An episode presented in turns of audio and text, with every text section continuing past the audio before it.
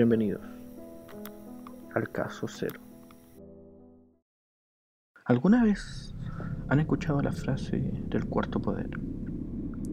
El cuarto poder se refiere a los medios de comunicación y el poder e influencia que realmente tienen. Con el tiempo te darás cuenta que toda la realidad que entra en tu casa viene de parte de la verdad que los medios te dicen. Con esto en mente, me gustaría contarles una historia donde los medios son gran parte y donde ellos decidieron enterrar a una mujer que quiso hablar sobre una verdad que a ellos no les gustaba. Hoy cruzaremos la cordillera para hablar de Natacha Haidt. Natacha nace el 13 de agosto de 1977 en Buenos Aires, Argentina. Una mujer multifacética, modelo, actriz, vedette, guionista, conductora de radio y televisión. Saltó al estrellato por participar en el Gran Hermano España, quedando en el tercer lugar. Luego de salir de ese reality, entró a la televisión española y luego a Playboy TV. Al volver a Argentina fue invitada a padrinar FIBECA, que es el Festival de Cine Erótico en Buenos Aires, Después siguió en televisión durante mucho tiempo haciendo contactos en todos los canales y también alcanzando la fama. En marzo de 2018 comenzó un viaje que la llevaría a la polémica, el desprestigio y algunos dicen la muerte. En este mes denunció públicamente abusos sexuales en las inferiores del Club Atlético Independiente. También denunció periodistas y políticos de lo mismo. Públicamente denunció una red de pedofilia entre las personas poderosas de Argentina. En su Twitter, Natacha escribe, no me voy a suicidar, no me voy a pasar de merca, no me voy a ahogar en una bañera, no me voy a pegar ningún tiro. Así que si eso pasa, no fui yo. Guarden el tweet. Martín Bustos, un árbitro acusado de participar en los abusos hoy está en libertad condicional. Se estima que más del 50% de los pequeños jóvenes de las inferiores de Independiente que se alojaron en, en las inmediaciones recibieron ofertas de sexo por dinero y hasta la fecha hay 16 víctimas confirmadas. En esta investigación hubieron 7 adultos detenidos. Entonces, Natacha tenía razón. Los medios comenzaron su desprestigio desde ese momento. En programas de televisión se arrepentían de haberla tenido de invitada y en otros simplemente la atacaban.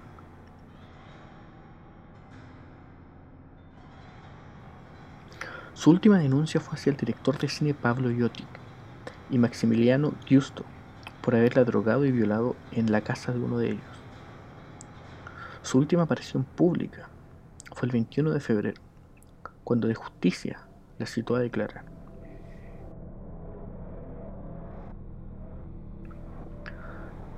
Acá comienza el misterio. Natacha aparece muerta el día 23 de febrero en un salón de fiestas en Benavides, Argentina. Horas antes había llamado a su abogado, diciéndole que había grabado una conversación y debía denunciarlo. Nunca dijo de qué trataba o a quién grabó. Esa llamada la hizo el 23 de febrero, a las 21.34. El complejo Sanadu es el lugar donde se encontró el cuerpo sin vida de Natacha. Ella estaba ahí haciendo negocios. Para la familia había sido un número inusual de personas en el lugar donde su cuerpo fallado, algo parecido al caso del fiscal Nisman. También asesinado porque sabía demasiado. La familia comenta que el cuerpo fue movido, contaminando la escena del crimen. La primera incógnita se refiere a la autopsia. Según las pruebas forenses, la actriz murió por la combinación del consumo de cocaína y de una afección cardíaca previa. Sin embargo, Alejandro Cipolla, abogado de la familia, ha señalado frecuentemente que las causas reales de la muerte no se conocen todavía y que incluso se plantea pedir una exhumación del cuerpo para realizar un nuevo examen toxicológico. Y además, Natacha había ido a un médico días antes de morir. Y este médico no le detectó ninguna afección cardíaca. Raúl Velastiki, quien llevó a Natacha hacia Sanadu, fue condenado por dar falso testimonio. La razón, él escondió el celular de Natacha antes que llegara la policía. ¿Por qué? Bueno, él dijo tiempo después que por el shock, motivo por el cual fue absuelto luego del crimen. Este caso nos deja con bastantes preguntas sin respuesta y también con el ejemplo claro que existe un poder muy alto que es capaz de salir con todo para callar a estas personas. Una red de prostitución VIP y de trata de menores en las altas esferas de Argentina. Nos recuerda que lo mismo pasa en Estados Unidos y también aquí, en Chile. Natasha Haidt fue una mártir de las víctimas. ¿Qué tantas pruebas pudo tener para que la quisieran matar? Algunas de estas pruebas las conoceremos en algún momento. El mensaje fue claro. Si hablas de más, mueres. Últimamente, el iPad que tenía Natacha fue desbloqueado años después de su muerte, en el cual se han encontrado fotos y videos, así que próximamente podemos tener mucha más información sobre este caso, o de frentón puede quedar olvidado. En estos tiempos donde cada vez más esta podredumbre sale a la luz, Natacha encontrará en su muerte la verdad. Al fin podemos sentarnos frente a esa televisión que nos cuenta su verdad, apagarla, ver por la ventana y decirle, tanto a ella como a otros mártires de la verdad, gracias. Gracias por tener el valor de decirnos esto para abrir los ojos. Gracias por denunciar Gracias por repudiar estos actos. Gracias, finalmente, por ser fieles a la verdad.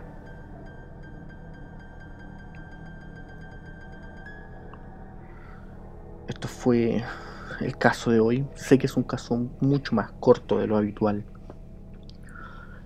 El hecho de Natacha es, tiene muchos puntos y me gustaría que ustedes igual hicieran el ejercicio de ir a ver, ver la entrevista que tuvo con Mirta, que es algo, es algo realmente espectacular, la verdad, la forma en que ella se sienta, frente a personas que son amigos de los que Natacha dice son los violadores, y los encara ahí, frente a frente, dando nombres, incluso hablando de Macri, antes que fuera presidente de Argentina, obviamente, diciéndole que Macri la contrató a ella para tener relaciones y que en ese encuentro consumieron cocaína. Natacha estuvo fuerte en todo tipo de polémicas. Era una mujer polémica. Y también lanzó el dardo de que el presidente de Paraguay, el expresidente de Paraguay, eh, tuvo, pagó por tener sexo con una de sus amigas. Que existe una habló sobre que existe una red de prostitución VIP en Argentina y también del abuso de menores. Llamó pedófilo en televisión a muchas personas, incluso hablando sobre un cura que era pedófilo que, bueno, prácticamente dio a entender que ese cura es el actual papa. Razones para matarla había muchas.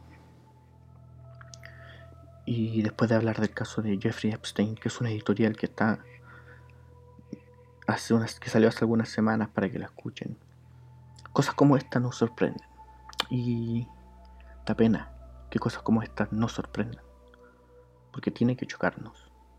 Tiene que haber ese, esa voz en tu cabeza que dice, no, esto está mal. No podemos dejar que pase. La verdad, Solamente un gracias por ser fieles a la verdad no es suficiente. También necesitamos justicia. Muchas gracias por escuchar, por dejarme quitarles este tiempo. Espero haberlos entretenido un poco e informado. Recuerden que puedes seguirnos en Instagram como Caso Cero Podcast, en Facebook también como Caso Cero Podcast. Buenos días, buenas tardes, buenas noches, depende de la hora que lo estén escuchando. Pero sigan disfrutando de esta cuarentena que parece que será eterna. Y nos vemos en una nueva ocasión.